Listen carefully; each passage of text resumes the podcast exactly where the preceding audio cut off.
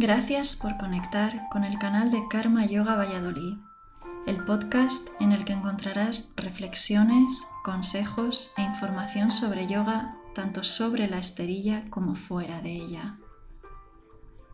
En este podcast podrás escuchar opiniones y consejos sobre yoga, meditación y filosofía de vida de diferentes profesionales dedicados a esta materia. Es un placer compartirlo contigo.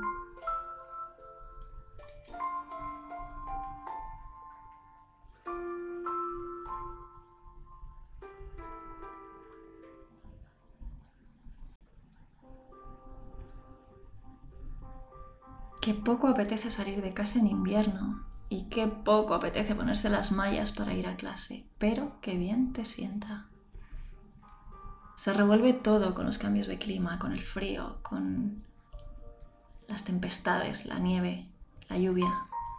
Pues precisamente necesitas el yoga para que no te revuelvas tú. Acomoda bien la esterilla, arrópate, enciende velas, lo que necesites para sentir esa calidez que te falta. Y prepárate para las posturas, sin prisa.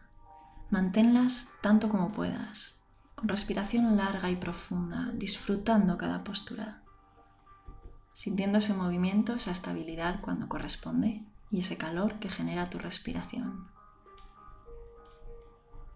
Comienza respirando, centrándote imaginándote que estás en un lugar mucho más cálido, si es que no te gusta el invierno,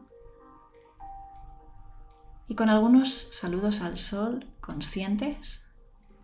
Yo te diría que quizá el B, que es más dinámico, incluye más posturas y te va a generar más calor. Y de ahí pasas a la flexión adelante con las piernas extendidas de pie, luna creciente, pirámide, camello expandiendo bien el pecho, torsión sentada, pinza.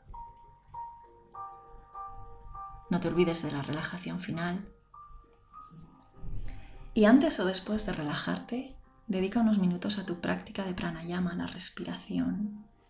Si sientes mucho frío, si te falta energía en esta época del año, practica Kapalabhati, respiración de fuego. Si no lo has hecho nunca, por favor, pregunta a un profesor y practica con un profesor varias veces antes de hacerla en tu propia casa.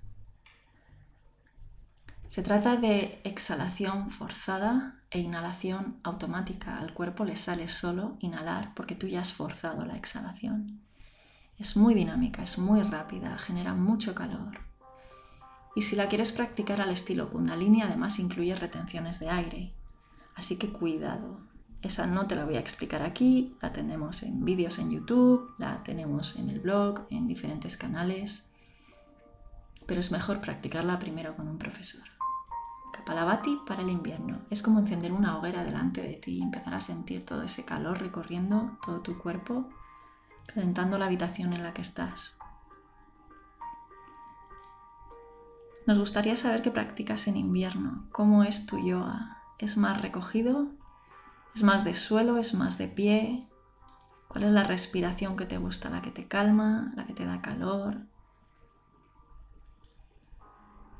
¿Qué visualizas cuando meditas en invierno? Compártelo con nosotras.